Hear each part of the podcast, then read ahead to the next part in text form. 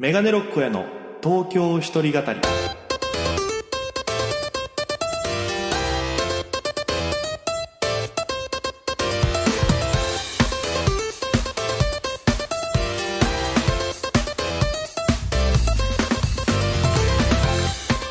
さあ今週も始まりましたメガネロックへの東京一人語り。パーソナリティは私県出身で現在東京でフリーのピン芸人として活動していますメガネロック大家です。この番組は大都会東京へ口先一つで乗り込んだ沖縄芸人の一人語り。コロナ不況揺れ動く時代。それがどうしたメガネロック大家が聞かせる本音の東京お笑い物語が始まります。ということで第51回放送分です。よろしくお願いいたします。えー、先週は単独ライブ終わりでの、えー、配信だったんで結構ねあの 僕自分でも聞いてて声が疲れてるなっていう感じしてて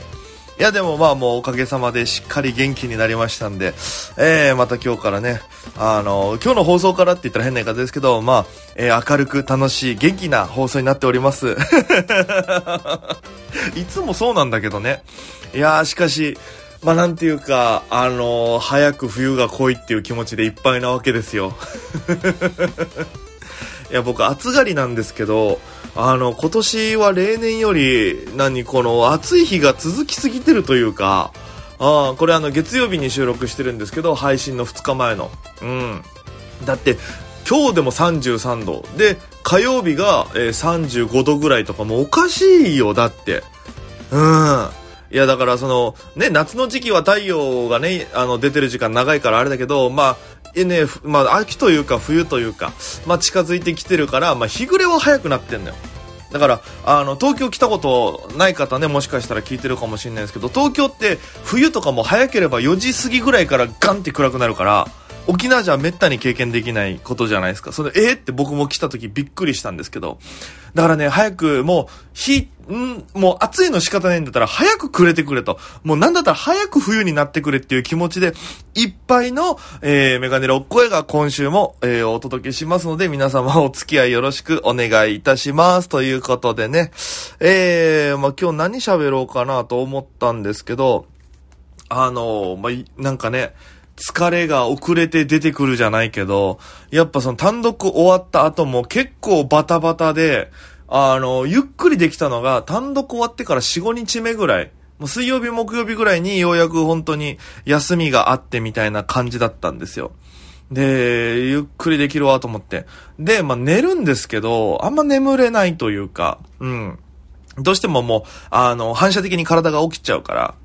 で、この間それこそ土曜日が、なんも、本当になんもない日で土曜日が。で、あの、ずっと寝てたの。本当に朝起きてゴミ捨てだけ行ってそっから寝て、で、飯食ってまた寝て、で、夜になって、あの、いつも行ってるね、立ち飲み屋に行って、飲んで、で、2杯飲んだらやっぱり、でも寝てしかないからさ、その日に関しては。でも、疲れ取れてるはずなんだけど、なんかちょっと軽く、まあ、メガハイ飲んでたっていうのもあるかもしんないんだけど、あの、飲んで、で、そこでね、いつも、あのー、一緒に飲む、その常連さんがいてね。まあ、その、高円寺でバーやってる人なんだけど、で、その人と飲んで、で、わちゃわちゃ喋りながらね。で、ちょっと飯どうしようかなと思って。で、もう作っ、帰って作るのも難儀だし、で、そこ串カツだけど、なんか食べたいなって気分なんだよねって話してて。で、何がいいかなみたいなのでお互い話してたら、その、最終的に、近くにあるのって何かなってなって、で、高円寺弥生県があるんですよ。あのー、高架下というか、あの、線路沿いにね。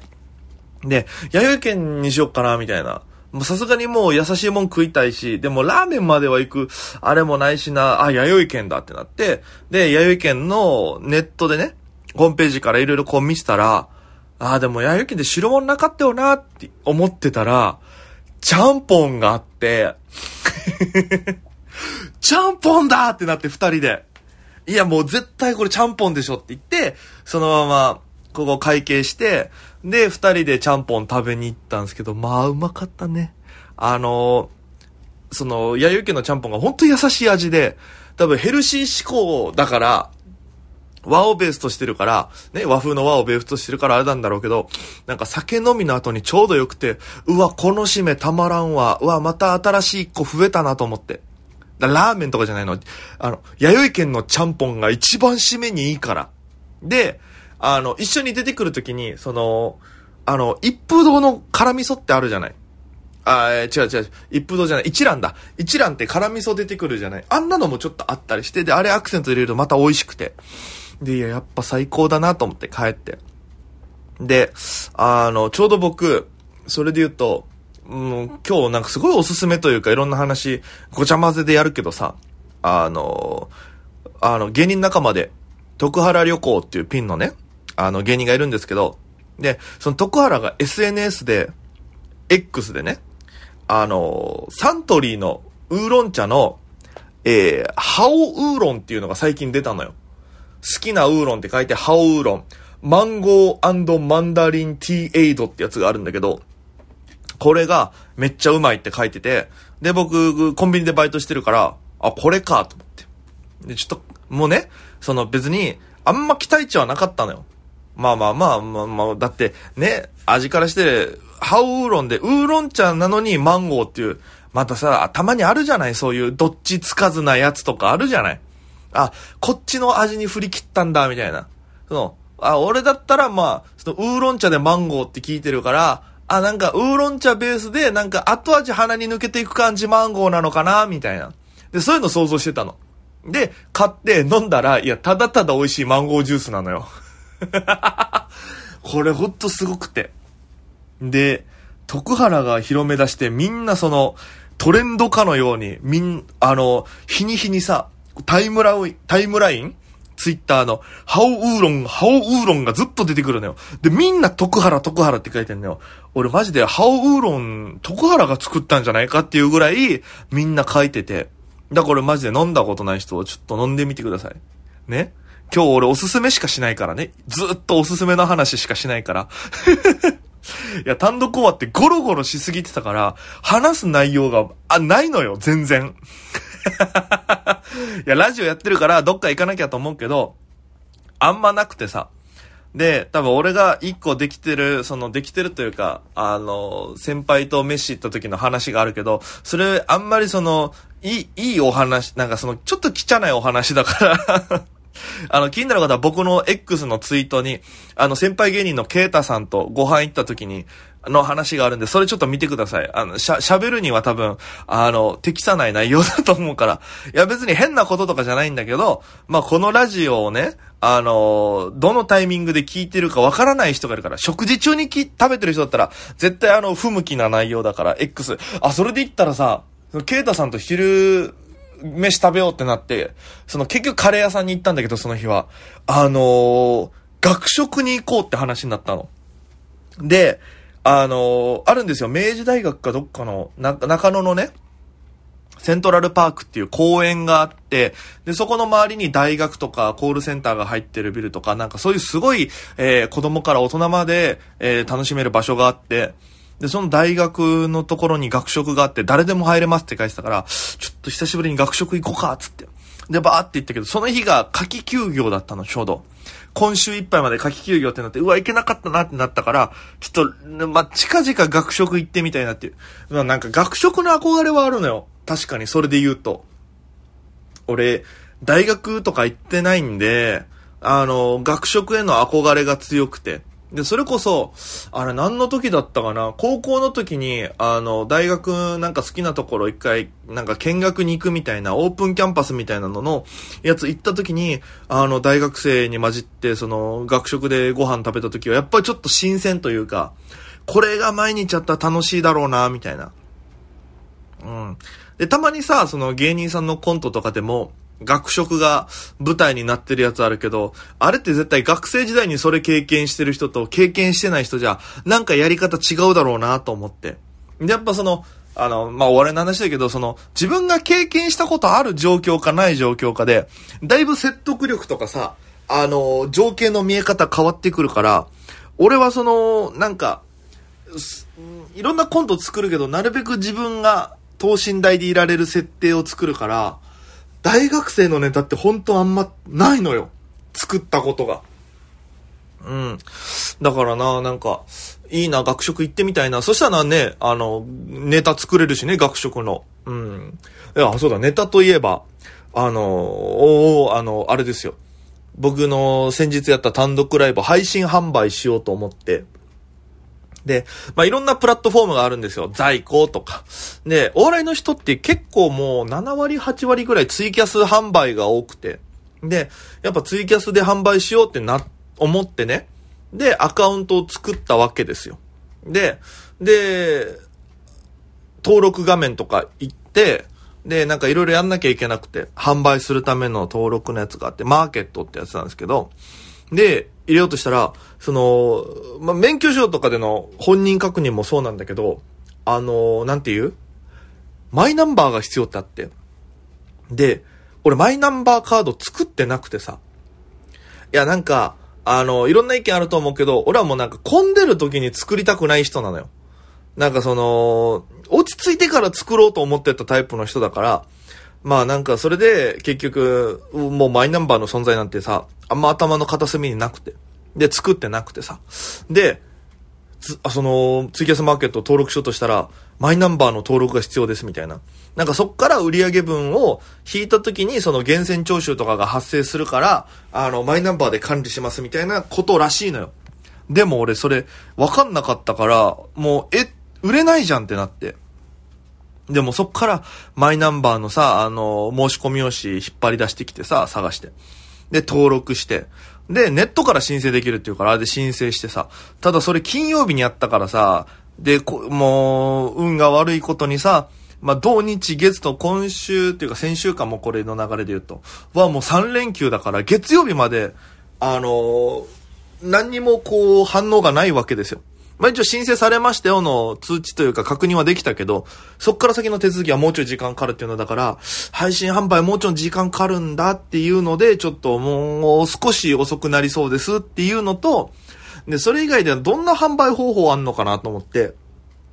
で、ノートで販売するっていう案もあったのよ。で、ノートっていうそのね、ブログみたいなやつがあるんですけど、それで、まあその、まあ見たことある人わかるかもしれないですけど、まあ切り取り線みたいなのがついて、こっから先を読むにはいくらですみたいなのがあるのね。で、あ、これでその下にリンク貼っちゃってやればいいのかと思って。で、いろいろ考えてて調べてたんだけど、結構手数料持ってかれるみたいな。なんか、えー、3つぐらいの、あの、なんかいろんなサービス使用料だったり、手数料だったり、えー、なんか振り込みなんとかとかっていうのがあるから、結構取られるなってなって。いや、ツイキャスが調べたら8%ぐらいしか取られないみたいな。で、あの、銀行振り込みの時には、その、振り込み手数料いくらかかりますだから、あ、じゃツイキャスがやっぱ安いからみんなやるんだと思って。で、だから今ツイキャスでやろうとしてるんで、もう少々だけ配信販売は待っててほしいなと思って。で、まあ、そんなこともありつつ、で、えっと、なんだっけ、カレー食べたくてさ、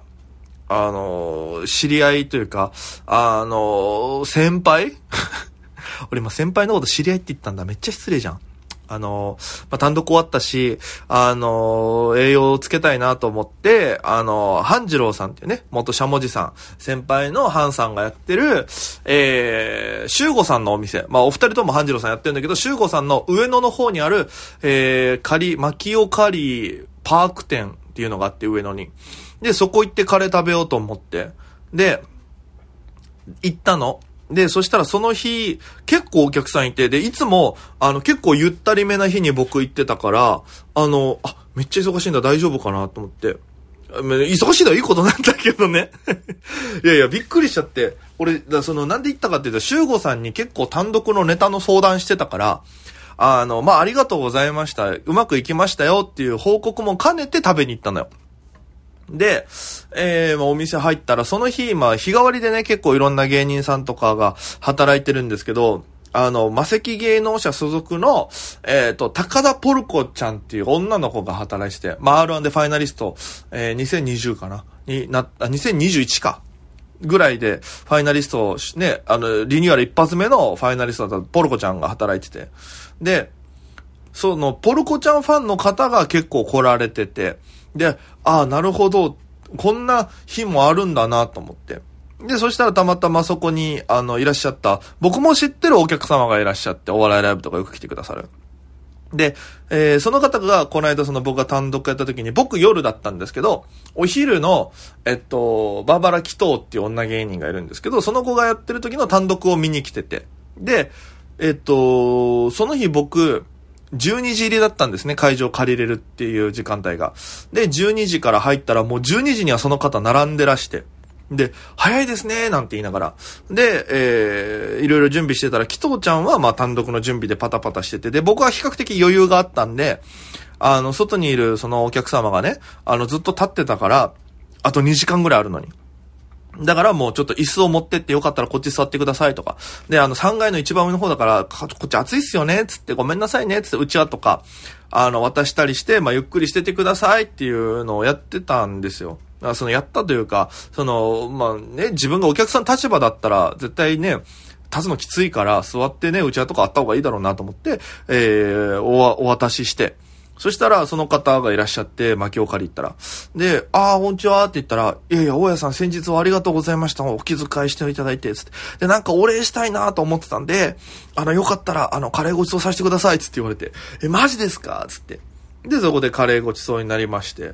で、まあいろいろ食べたりしてて、で、その、僕が行った時にはもう、カレーなくなりましたってなって、で、もう、すぐ、えー、1、2時まで、2時ぐらいに閉めるらしいんですけど、まあ1時にはもう閉めててっていう状況で。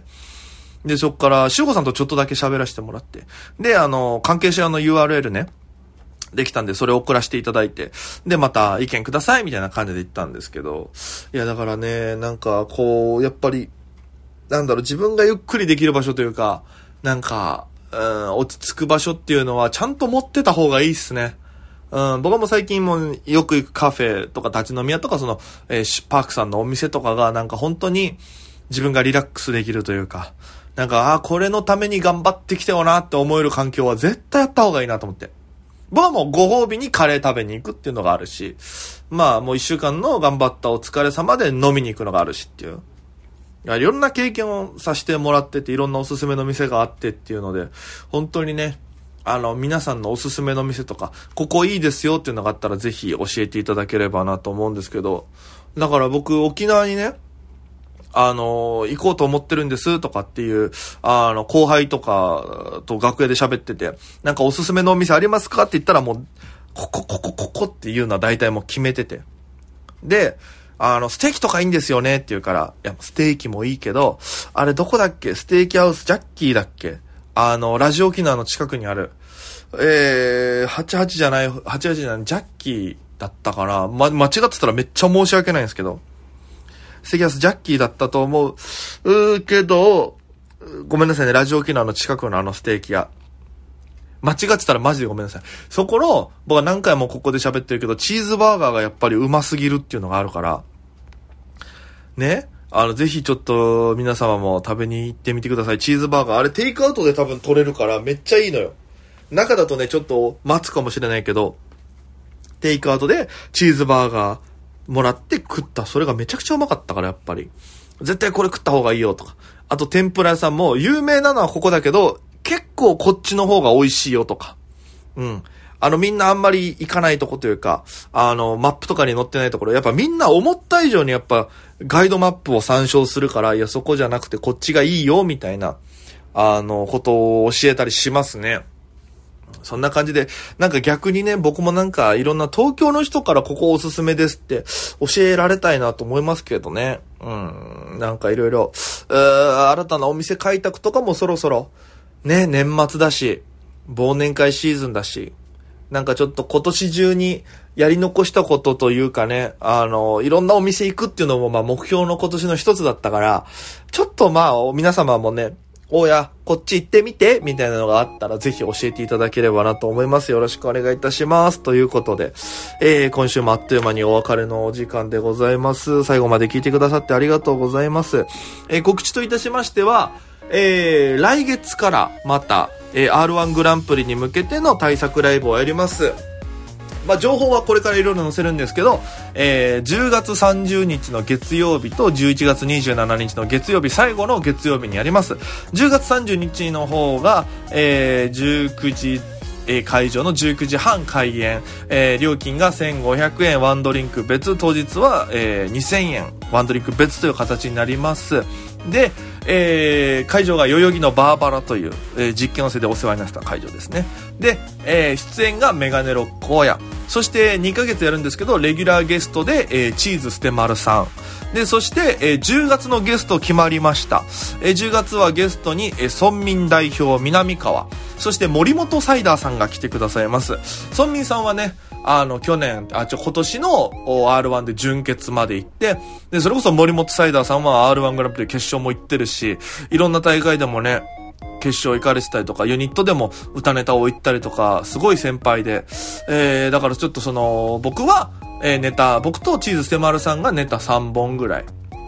やって、ゲストさんもネタ1本ずつやっていただいて、最後は、本当に R1 で勝ち抜くための作戦会議みたいなのを、まあ、一緒にちょっと、サイダーさんとか、村民に相談しながらやっていくっていう、まあ、1時間半ぐらいの内容のものをお届けしようかなと思っております。えー、チケット予約など、あの、DM などで受け付けてますんで、えー、ぜひぜひ、えー、お取り置きお待ちしております。よろしくお願いします。配信もありますのでね、1500円で、えー、やりますので、ぜひ、あの、沖縄の方も買ってみていただければなと思います。詳しくは、えー、また僕の SNS、X などよろしくお願いいたします。ということで、今週もお付き合いありがとうございました。それでは皆様、また今夜、バイバイ。